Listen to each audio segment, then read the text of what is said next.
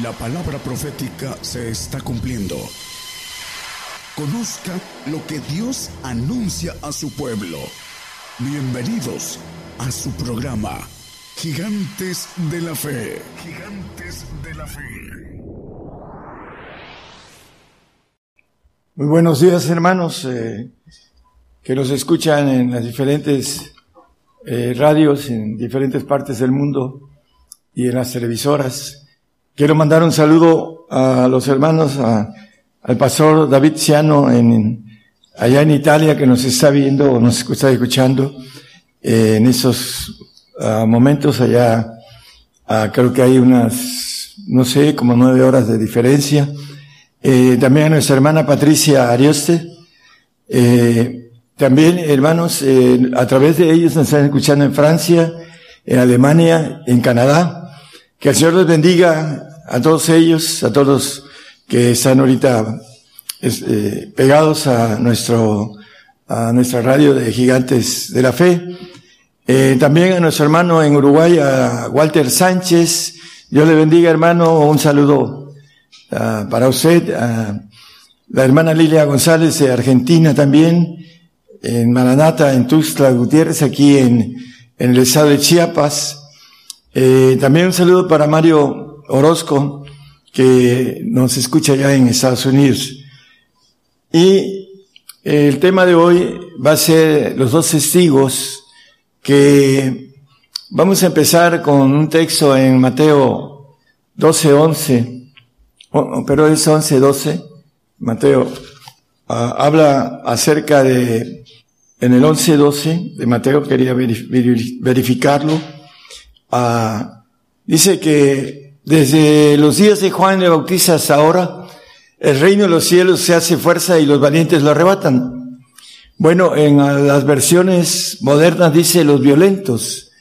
Es importante, hermanos, hace tiempo di un tema de la guerra de las Biblias que están ahí en, en, en gigantes, este, si ustedes quieren sacarlas a través de nuestro hermano David, él les da este, los pormenores para que se pueda sacar la guerra de las Biblias. Es importante entender que el enemigo tiene eh, la puerta también de engañar a través de, por ejemplo, aquí en, en mi Biblia dice valientes y en las otras, la mayoría dice violentos. Y vamos a ver un texto aquí en Isaías a 29, 20 dice la palabra acerca de los violentos, porque el violento será acabado, el escarnecedor será consumido, serán talados todos los que madrugan a la iniquidad. Bueno, el violento madruga a la iniquidad y va a ser acabado, dice este pasaje de Isaías. Hay muchos pasajes sobre eso, hermanos. También eh, hay el Salmo, hay un Salmo que es el 140, versículo 1, a ver. Líbrame, oh Jehová, de hombre malo, guárdame de hombre valiente, eh, violento, perdón.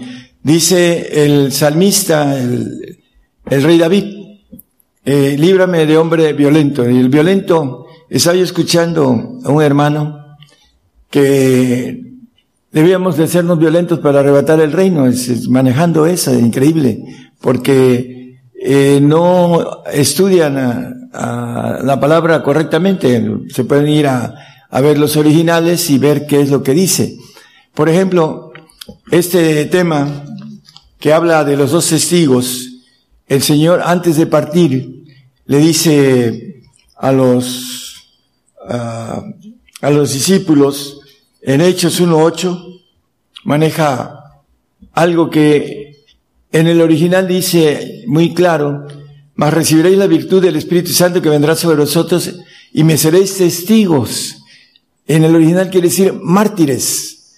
Y todos los discípulos normalmente fueron perseguidos y muertos, unos a cuchillo como Esteban, a Jacobo, perdón, Esteban, el, eh, Jacobo, el hermano de Juan, y eh, Pedro uh, crucificado, y todos ellos, eh, también Pablo fue guillotinado, todos ellos fueron mártires. Dice, en toda Judea en Jerusalén, en toda Judea y Samaria y hasta el último de la tierra. La palabra testigos quiere decir mártires. Y vamos a ir viendo que los testigos de Apocalipsis 11.3 dice el eh, apóstol Juan escribiendo a través de en la revelación del ángel, dice, y daré a mis dos testigos y ellos profetizarán por mil doscientos y sesenta días vestidos de sacos. Bueno, vamos a ir viendo algunos versículos más, pero aquí dice dos testigos. ¿Quiénes son estos dos testigos?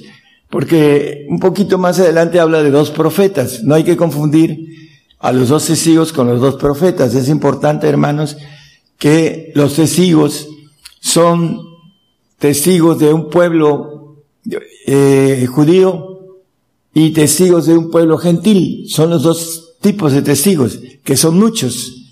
Es importante que nosotros entendamos que los testigos tienen que ver primero con el pueblo gentil, porque nosotros ahorita es el tiempo de los gentiles, y después es el tiempo de ir a que el pueblo de Israel va a tener un remanente para que se multipliquen como la arena del mar y como las estrellas de los cielos y que ah, puedan ser ingeridos, dice, porque poderoso es Dios para volverlos a ingerir, dice en Romanos el apóstol Pablo, en el capítulo 11, nada más como referencia, van a ser vueltos a ingerir, porque ahorita están desechados, porque es el tiempo de nosotros. Entonces, esos dos testigos, primero es el testigo gentil, y vamos a ver quiénes son esos valientes que arrebatan el reino, que nos maneja un poquito más adelante aquí en el 11, más adelante vamos a, ir viendo estos en el 11.7 de ahí mismo, hermanos. vamos al, al 4, perdón, vamos a seguir 4, 6 y 7. Estas son las dos olivas y los dos candeleros que están delante del Dios de la tierra. Bueno, el punto de los dos testigos son las dos olivas, no precisamente quiere decir que son eh, el pueblo de Israel, porque dice acerca del eh, el acebuche, que es el pueblo gentil que está injertado en la oliva.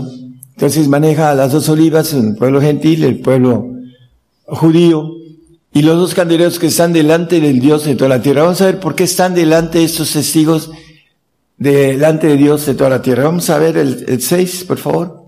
Estos dos testigos, que son el pueblo judío y el pueblo gentil, primero el pueblo gentil, después el pueblo judío, Dice, tiene potencial de cerrar el cielo que no lleva en los días de su profecía. ¿Qué cosa es o qué quiere decir esto? Ah, maneja la palabra en el capítulo 12, no lo pongan hermanos, que lo puedan leer en sus casas, que el, el dragón echó un río sobre la mujer, un río de mentira. Entonces aquí dice que no llueva esa mentira en los tiempos de profecía. Vamos a ver por qué y tienen poder sobre las aguas para convertirlas en sangre. El salvo es el que va a las aguas, se arrepiente y se bautiza en agua y si es fiel hasta la muerte tiene la bendición de esa salvación que nos habla eh, Efesios 2.8, no lo tampoco lo ponga, nada más como referencia, 2.8 y 9, dice que es un don, un regalo de Dios y que no es por obras, es un regalo. El ladrón de la cruz, por creer en el Señor, estaba siendo muerto por sus pecados, pero sin embargo, el Señor le dijo, hoy mismo estarás conmigo en el paraíso. Todavía falta en ese hoy presente el Señor aproximadamente 1500 años, un poquito más, para eh, que el árbol de la cruz esté en el paraíso junto con todos los salvos que fueron fieles al Señor, murieron creyendo en Él. Entonces, tienen poder sobre las aguas para convertirla en sangre. Tienen poder a través de su profecía, que la, obtienen a través de los dos profetas, uno gentil y otro judío, ahorita lo vamos a ver un poquito más adelante ahí, eh, es importante que vayamos desglosando en el 11.7, desglosando algunos textos, y cuando ellos hubieran acabado su testimonio, la bestia que sube del abismo hará guerra contra ellos y los vencerá y los matará. ¿Por qué? Porque esta bestia va a venir con, dice milagros mentirosos, lo vamos a leer a la luz de la Biblia, eh, engaños y eh, con astucia para hacer guerra y para matar a los santos. Vamos a ver algún texto para poder confirmar eh, este asunto que el Señor quiere, que nosotros podamos ah, ser mártires y cumplir lo que el Salmo 55 que hemos leído eh, algunas veces, juntadme a mis santos los que hicieron conmigo pacto con sacrificio. Esos testigos tienen poder sobre las aguas para convertirlas en sacrificio, en sangre. Eso es importante que nosotros entendamos que si queremos ser testigos para estar delante del Señor de toda la tierra, vamos a ver qué necesitamos y también para aquellos que todavía no tienen un concepto eh, verdadero de los planes de Dios, vamos a irlos desglosando, hermanos, es bien importante. Apocalipsis 11:10, para no confundir a los testigos con los profetas, y los moradores de la tierra se gozarán sobre ellos y se alegrarán y se enviarán dones los unos a los otros, porque esos dos profetas han atormentado a los que moran sobre la tierra. ¿Cuál es? El profeta gentil y el profeta judío. Todos los presidentes de, de las naciones tienen un solo vocero, uno que anuncia lo que quiere decir el presidente. Bueno, en el Antiguo Testamento, cuando Israel era, las doce tribus tenían un solo profeta que Dios mandaba. Pero cuando se dividió en eh, la tribu de Israel y la tribu de Judá, por causa de Roboán, eh, hubieron dos profetas, uno para Israel y otro para Judá. Ahí lo vemos en la historia del Antiguo Testamento sobre estos dos eh, tribus que conformaban las doce tribus de Israel, pero que se dividieron. Entonces hay un vocero gentil y un vocero judío que va a venir en el tiempo de ira para los judíos. Cuando nosotros ya no estemos, porque no estamos puestos para ira. Ellos van a atravesar la ira porque van a atravesar, eh, las plagas no le van a tocar, así lo dice la palabra, porque son los escogidos para que se multipliquen en el tiempo milenial y no falte varón que se siente en el trono del Señor. Vamos a entender entonces que esos profetas han atormentado la tierra. Yo tengo 30 años atormentando a la, tierra y a los gigantes de la fe y a todos porque predico que viene una consumación para que podamos pagar el costo del pacto de sacrificio para poder estar en el reino de Dios. Y eso es importantísimo porque si nosotros no entendemos los planes de Dios, podemos darle la espalda al Señor por causa de eh, no entender como el profeta Daniel dice que los entendidos entenderán y resplandecerán como estrellas eterna en perpetuidad. Debemos entender los planes de Dios que están, ah, se están cumpliendo en nuestros días y que todo esto, hermanos, está profetizado y la palabra nos habla sobre los profetas. Vamos a ver unos textos. Bueno, en 2 Crónicas 20:20. Y como se levantaron por la mañana, salieron de, por el desierto de Tecoa. Y mientras ellos salían, Josafat, estando en pie, dijo, oídme, Judá y moradores de Jerusalén. Creed a Jehová vuestro Dios y seréis seguros. Creed a sus profetas y seréis prosperados. Bueno, prosperados espiritualmente para la otra vida en que el Señor nos ofrece promesas y cosas que ojo no vio, ni oreja oyó, ni han subido en el corazón o el pensamiento del hombre son las que Dios nos tiene preparados para los que le amamos. Proverbios 29, 10, 29, 18. Sin profecía el pueblo será disipado, mas el que guarda la ley, bienaventurado él. Bueno, el pueblo sin profecía será disipado, de, eh, desbaratado, deshecho, dice eh, la palabra disipado disuelto. Entonces nos maneja la Biblia que es importante la profecía, vamos a verla con claridad. Oseas 12, 14. Dice la palabra, por profeta hizo subir Jehová a Israel de Egipto y por profeta fue guardado. Bueno, el pueblo de Dios y los testigos, hablando de los profetas y los testigos, que se les manifiesta la profecía y ellos la creen y prosperan y pueden eh, ejercer ese poder de convertir las aguas en sangre, de llevarle frutos de santidad al Señor o de perfección para aquellos que alcancen la perfección, van a tener esa bendición. En 1 Corintios 14, 4, vamos a ver unos puntos de la profecía, porque hoy vamos a profetizar algo que se va a cumplir dentro de muy poquito. Tengo 30 años profetizando esto y está a punto de cumplirse y que antes de que se cumpla ustedes lo van a saber para que cuando se cumpla puedan ser testigos, como dice, que puedan estar delante del Señor de toda la tierra. Esas dos olivas, esos dos testigos. Ah, el apóstol Pablo es, hablando de la profecía, dice que habla lengua extraña a sí mismo se edifica, mas el que profetiza edifica a la iglesia. Entonces, es importante entonces la profecía porque edifica, a la iglesia. Por eso hoy vamos a profetizar algo importante. En el 14 y 12, de ahí de Primera Corintios, también nos dice algo importante el apóstol. Así también vosotros, pues que anheláis espirituales dones, procurad ser excelente para la edificación de la iglesia. ¿Cómo podemos ser excelentes para edificar la iglesia? A través de la profecía.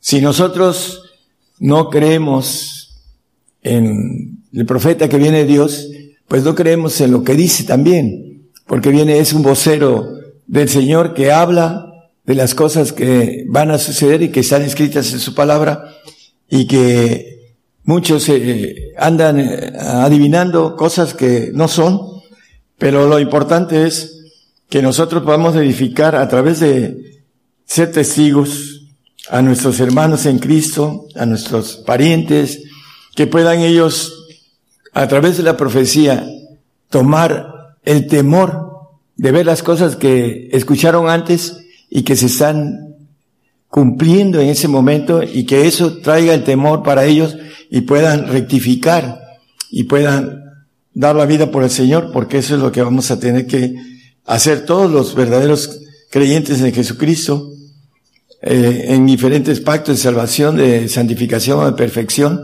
Tenemos que dar la vida todos los gentiles en esos tiempos que vienen, hermanos. Eso es lo que he profetizado desde hace 30 años. Vamos a Isaías 48, 14. Aquí Isaías está hablando de algo importante. Eh, pero eh, vamos a leerlo. Juntaos todos vosotros y oíd. ¿Quién hay entre ellos que anuncie estas cosas? Jehová lo amó, el cual ejecutará su voluntad en Babilonia y su brazo en los caldeos.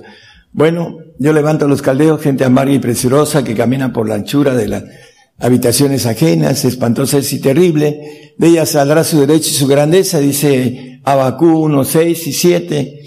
Y la importancia de anunciar estas cosas, dice Jehová lo amó. Esos testigos, esos que van a, tomar la valentía de llevar la profecía a todos los que estén a su alcance, van a ser valientes, porque el reino de Dios, los valientes lo arrebatan, no los violentos, ya lo leímos, los violentos serán uh, desechos.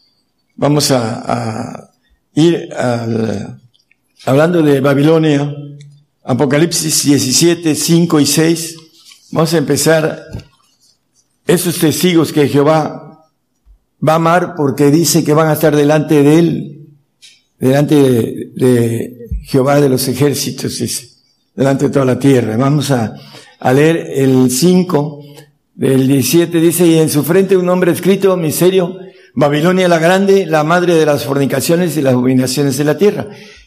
Esta Babilonia que está en espera, que está muy cercana a que sea una grande ciudad, aquí le llama Babilonia la Grande, y un poquito más en el 18 le llama la Grande Ciudad, está en espera de tomar lo que dice el 6, y vi la mujer, hablando de Babilonia, de la, uh, dice, embriagada de la sangre de los santos y de la sangre de los mártires de Jesús, y cuando la vi quedé maravillada de grande admiración.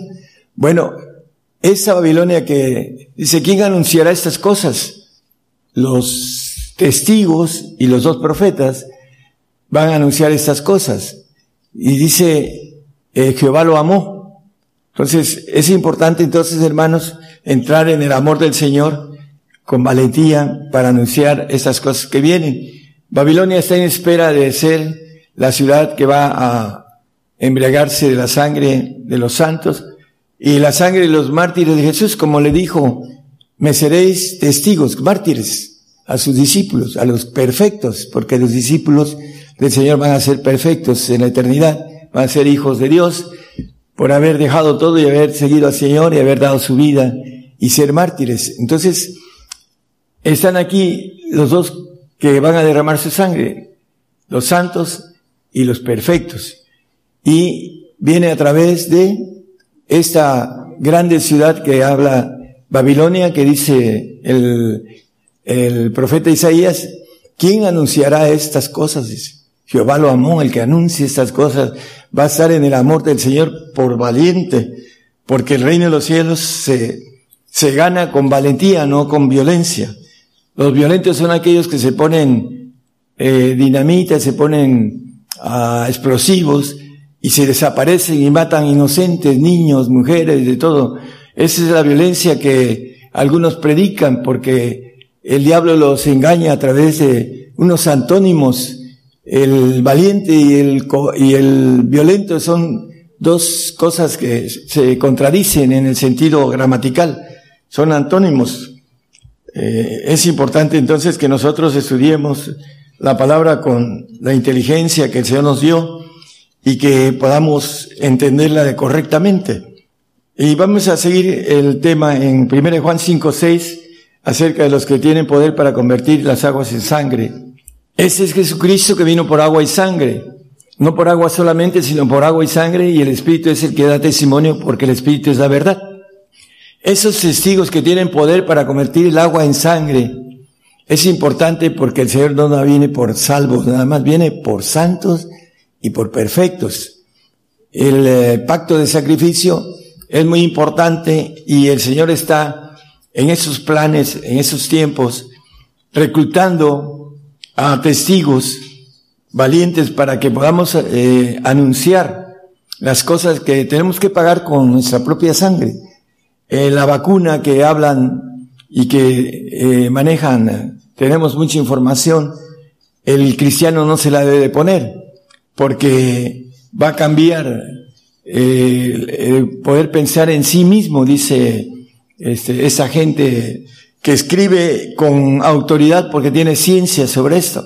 Ya no van a poder pensar de manera personal, como libremente lo hacemos, sino que van a tener un control eh, transhumano de tecnología de la que estamos viendo, tecnología de punta.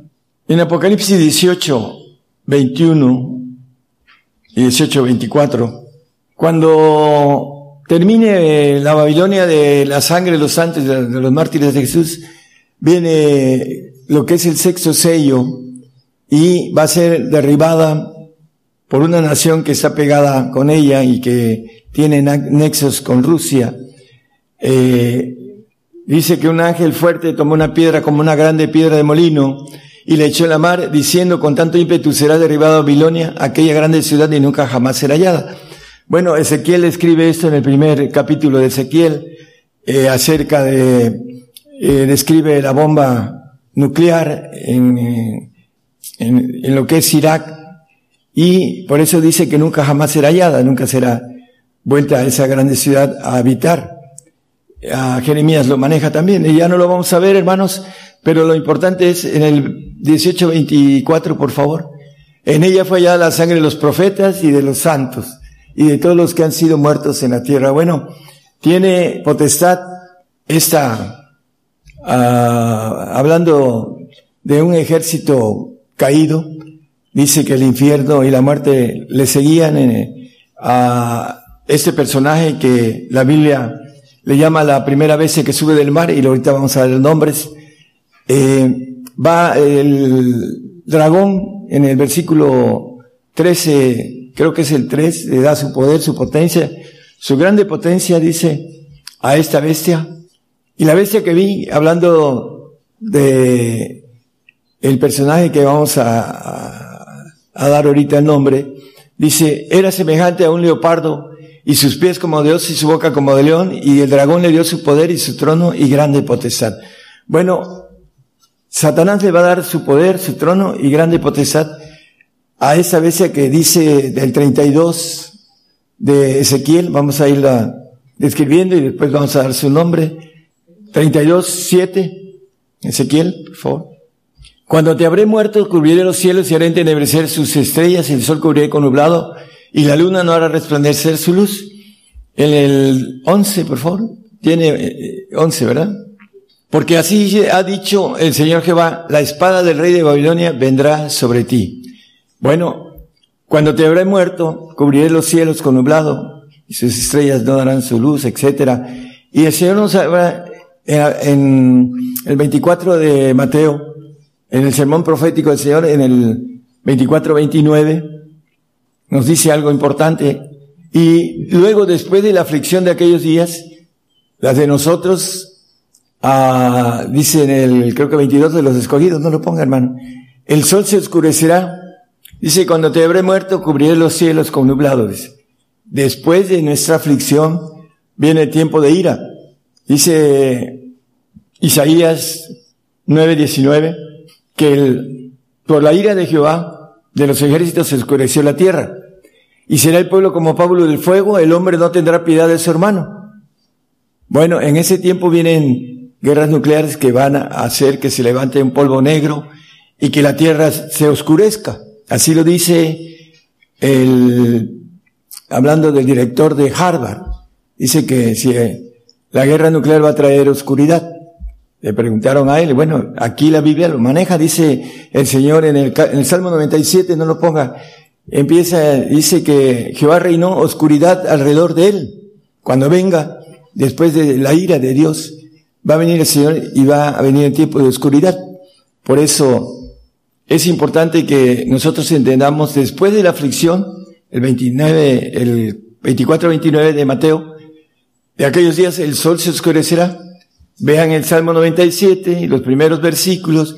Jehová reinó, dice, oscuridad delante, alrededor de él. Bueno, cuando te habré muerto, cubriré los cielos con nublado. Viene sobre nosotros la espada del rey de Babilonia. Dice la hija de Saddam Hussein, mi padre todavía gobierna Irak. Apenas hace poco, ¿cuánto tiempo tendrá, hermano? ¿Tres semanas? Como tres semanas. Ella manejó esto en noticias y eh, eh, por supuesto que Sadán es un ángel general de Satanás que entra en un doble, tiene muchos dobles, y lo vamos a ver dentro de poco con el ejército. Dice que la muerte y el infierno le seguían y tiene potestad de matar una cuarta parte de la humanidad. Y vamos a tener que entrar dentro de muy poquito en, en ese tobogán en donde vamos a, va a ser exigida nuestra vida. Pero también es importante que nosotros podamos ser testigos que, como dice la palabra, los valientes que van a testificar de esas cosas. Cuando vengan a Sadán, hermanos, aquellos que todavía no creen, van a tener que creer que esto es parte de un plan de Dios para que nosotros podamos padecer para aprender obediencia. Ese es el propósito. Dice que aunque era hijo, por lo que padeció, aprendió la obediencia. En Hebreos 5.8 dice la palabra que Jesucristo, como hijo, aprendió como hombre, no como Dios. Dios, como Dios es perfecto, no necesita aprender obediencia. Pero como humano, como verbo que se hizo carne, vino y aprendió obediencia y nos dejó un camino de aprendizaje de obediencia.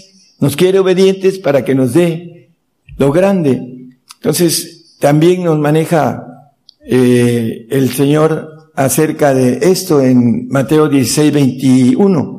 Me conviene padecer mucho, dice. Desde aquel tiempo comenzó Jesús a declarar a sus discípulos que le convenía ir a Jerusalén y padecer mucho de los ancianos, de los príncipes, de los sacerdotes, de los escribas y ser muerto y resucitar al tercer día. Convenía padecer mucho. ¿Por qué? Hebreos 2.9. Ahí está la clave. Empero vemos coronados de gloria y de honra por el padecimiento de muerte, por la obediencia que nos enseñó a nosotros aquel Jesús que es hecho un poco menor que los ángeles para que por gracia de Dios gustase la muerte por todos. Bueno, la, la muerte segunda, no la muerte primera, la, tenemos todos que morir. Físicamente, el, el, polvo vuelve al polvo, dice una ley de Dios y muchos se quieren saltar esta ley porque tienen temor a la muerte, están sujetos a servidumbre, porque no conocen el pacto de sangre de parte de Dios y están en el pacto de agua. Por eso es importante, hermanos, que nosotros podamos tener poder de convertir las aguas en sangre, como esos dos testigos. Eh, esa es la importancia de este mensaje para que podamos llevar eh, esa bendición a los que no entienden esas cosas, eh, sean fieles al Señor, aún en el pacto de agua. Como dice, ser fiel hasta la muerte y yo te daré la corona de la vida. Tienen que permanecer fieles porque si no, viene el padecimiento eterno del lago de fuego. Y no es nada fácil eh, entrar en, una decisión tan terrible por querer vivir poco tiempo en esos días, que la verdad nunca antes ni después va a haber una aflicción tan grande, entonces no tiene caso. Y es importante entender los planes de Dios para que podamos llevar a otros esa bendición, ese entendimiento para que sean, como dice el tema que el profeta Daniel maneja acerca de los entendidos. Vamos a 2 Timoteo 2.9. Es, no es Timoteo, es este, tesalonicense, hermano, perdón.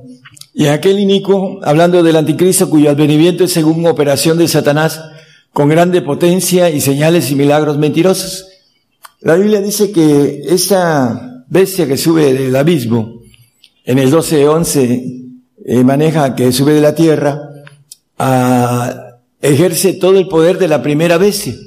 En el nuevo orden mundial va a tener esa potencia que se le va a dar a, a, a Saddam Hussein con todo su ejército, con el ejército caído de ángeles que lo, maneja un general ruso, que, que son extraterrestres malos, así lo maneja. Bueno, el siguiente, hermano. Y con todo engaño de iniquidad a los que perecen por cuanto no recibieron el amor de la verdad para ser salvos. Bueno, hay una verdad de salvación, hay una verdad de santificación y hay una verdad de perfección. Aquí dice que con todo engaño de iniquidad a los que perecen, por cuanto no recibieron el amor de la verdad. Dice, ¿quién anunciará esas cosas? Dice, Jehová lo amó. Es importante que nosotros estemos no solo dispuestos a sacrificarnos por el Señor, porque es parte del propósito para ser santos o ser perfectos, es un requisito, y poder llevar a otros el anuncio, porque el amor del Señor va a estar en nosotros, dice, ¿quién anunciará estas cosas? Jehová lo amó. Entonces es importante que podamos estar en el amor de Dios, en ese castigo que dice yo reprendo y castigo a todos los que amo, se pues celoso y arrepiéntete en el 3.19 de Apocalipsis. Bueno, el, el anticristo, vamos a, a, dos pasajes en Ezequiel 38, 1, y fue a mi palabra de Jehová diciendo, el 2, por favor, Hijo del hombre, pon tu rostro contra Got, en tierra de Magot, príncipe de la cabecera de Mesec y Tubal, y profetiza sobre él. Bueno, hablando de Mesec, de la provincia, ahí nació Gorbachev, Mijael Gorbachev. Mijael quiere decir igual a Dios. Eh, es un nombre hebreo y al final le preguntaron a, a Mijael, ¿sabes qué quiere decir, no? Bueno, quiere decir igual a Dios y dice el Señor que se va, se va a sentar donde no debe. Se quiere hacer igual a Dios como Satanás cuando quiso ser igual al Altísimo. ¿Por qué? Porque trae eh, toda esa soberbia de Satanás, el anticristo. Mesec, provincia donde nació Gorbachev, hay noticias en internet acerca de esto. Y Tubal, que es San Petersburgo, es donde nació Putin. Vladimir, Putin quiere decir Vlader, quiere decir Señor, Mir, mundo, y Putin en, eh, en latín quiere decir camino camino al Señor del mundo. Y hace poco salió una noticia en la ONU en donde Rusia le ha puesto la mesa al anticristo. No sé si ustedes la han leído, hermanos. ¿Ninguno de ustedes leyó esa noticia? Ok, si la leyeron. Entonces dice que Rusia le ha puesto la mesa al anticristo, por supuesto que dice God en hebreo quiere decir oso y representa el oso a Rusia. Entonces es importante que nosotros estemos dispuestos a llevar esta palabra hablando del anticristo. Dice que va a ser que todos se pongan una marca en el 13 de Apocalipsis 15, 16. Decía que todos en el 16, 13, 16, a ver hermano. Hacía que a todos y a los pequeños y grandes y ricos y pobres y libres y siervos se pusiesen una marca en su mano derecha o en sus frentes. Bueno, eh, están empezando con la famosa vacuna que viene siendo, como dice una hermana que escribe y escribe muy bien acerca de la vacuna, eh, maneja la cuestión de que no vamos a tener voluntad propia a través de la vacuna. Bueno, se va a alterar nuestro ADN. Y eso va a ser el principio de la perdición de aquellos que se pongan la vacuna. Porque no van a poder tener una libertad de voluntad. El diablo quiere completar el ADN que intervino allá en el Edén y que entró en nuestra ADN y lo malió. Por eso dice que en maldad es he sido formado, dice mi madre, dice el, salmista. ¿Por qué? Porque el ADN trae una información maligna. Dice que el corazón es engañoso y perverso. Entonces tenemos que luchar contra Satanás internamente y contra Satanás externamente. Esta marca que viene es para terminar de, eh, como maneja la palabra, esclavizar al hombre para que se ponga en su mano derecha, en su frente, es una marca. Y es importante que nosotros como cristianos podamos llevar a otros esa parte importante o, haces la voluntad de Dios o vas a hacer la voluntad de Satanás. Y la consecuencia de el pago en un castigo eterno que nos maneja la Biblia. Bueno, vamos a, a seguir con ese personaje que engaña, a todo el mundo. Vamos a ver, eh, en el Salmo 74, 9, no vemos ya nuestras señales, no hay más profeta, ni con nosotros hay quien sepa hasta cuándo. Bueno, señales, este, estoy dando señales, Saddam Hussein, el falso profeta, Mijael Gorbachev, el anticristo, cuando ustedes vean esas cosas, es, eh, más, se pueden indagar, se pueden meter a internet e indagar también acerca de estas cosas, hermanos, y vayan documentándose, que puedan tener tiempo de profetizar como testigos apocalípticos en donde viven, en donde puedan hacerlo. Cada día tenemos mayor cerca o nos están cercando como cristianos y no va a haber mucha oportunidad de profetizar a niveles eh, que pueda uno viajar con mucha eh, libertad. Se nos van a coartar las libertades. No hay más profeta. Bueno, dice que buscarán la palabra, eh, irán de mar en mar y no la encontrarán. Dice Zacarías, ya lo leímos la vez pasada. en ese tiempo de ira, dice el versículo, también el 8 maneja que los templos, todos quemados, las sinagogas, dijeron en su corazón, destruyámonos de una vez. Han quemado todas las sinagogas de Dios en la tierra. La consumación que viene a través de esos planes que Dios permite para que podamos ser seleccionados en obediencia y en sacrificio para que se nos pueda, como dice, vemos coronado por padecimiento al Señor Jesús, el 2.9 que hebreos que leímos, también nosotros vamos a ser coronados de esa manera, hermanos. Si quiere volverlo a poner el 2.9, porque ya vamos a, terminar. ¿Por qué fue coronado de honra y gloria? Y todavía cuando seamos el cuerpo de Jesucristo, dice que lo vamos a ver ahorita en uno de los últimos textos. Empero vemos coronado de gloria y honra por el padecimiento de muerte, aquel Jesús. Bueno, coronado de gloria y de honra, por la obediencia, dice que fue obediente en el 12.4, no lo pongan hermano, 12.2 de Hebreos, dice que puesto los ojos del autor y consumador de la fe en Jesús, el cual, habiendo sido propuesto gozo, sufrió la cruz, menospreciando la vergüenza. Hay que menospreciar la vergüenza porque por el padecimiento que viene, hermanos, para que podamos tener la gloria y la honra que nos dice el apóstol Pablo en, en Romanos 8, 17 y 18. Dice que si somos hijos también herederos, herederos de Dios y coherederos de Cristo.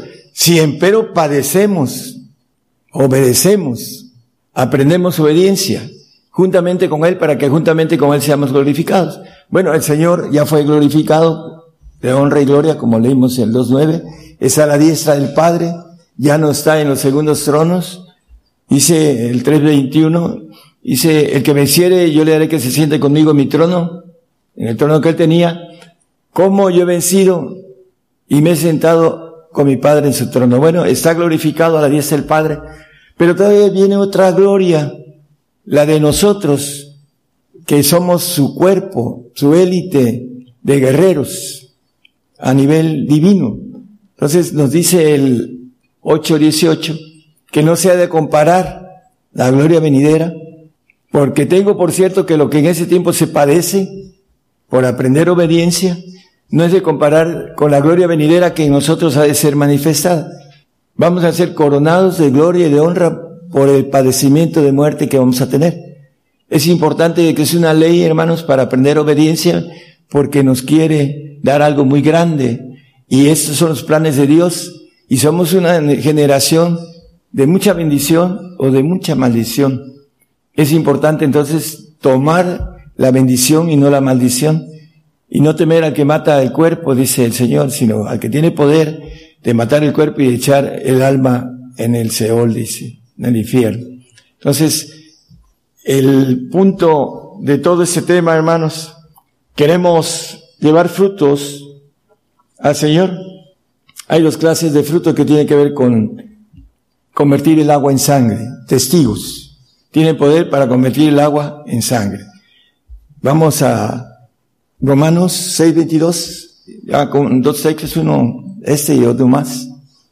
Mas ahora librados del pecado y hechos siervos a Dios, tenéis por vuestro fruto la santificación y por fin la vida eterna. Bueno, hay un fruto de santificación, llevar o convertir el agua en sangre con ese poder que tienen los testigos.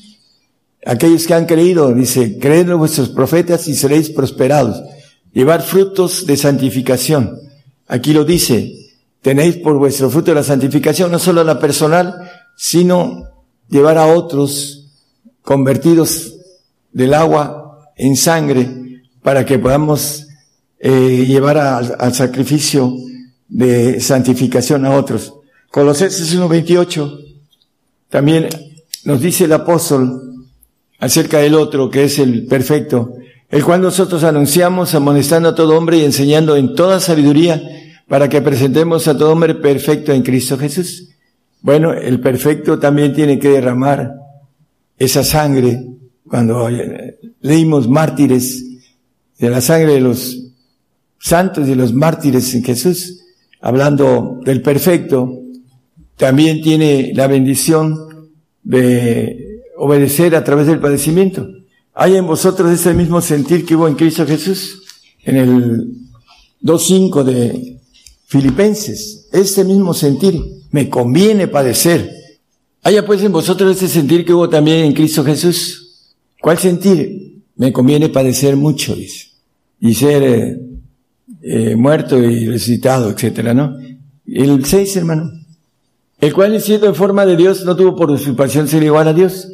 Bueno, usurpar quiere decir ocupar un lugar que no se tiene. Ahorita el Señor está a la diestra del Padre por haber padecido, por haber venido a padecer y a rescatarnos como eh, criatura y podernos seleccionar a través de la obediencia.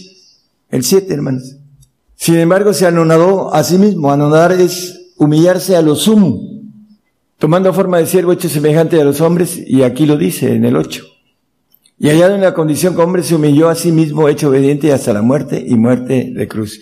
Bueno, después resucitó, se le apareció a 500 y conocemos a la historia importante que está sentado a la diestra del Padre, pero se humilló a sí mismo. Es importante que nos humillemos ahora que venga el padecimiento porque es, ah, como dice la Escritura, ser hechos obedientes a través de ese padecimiento que viene.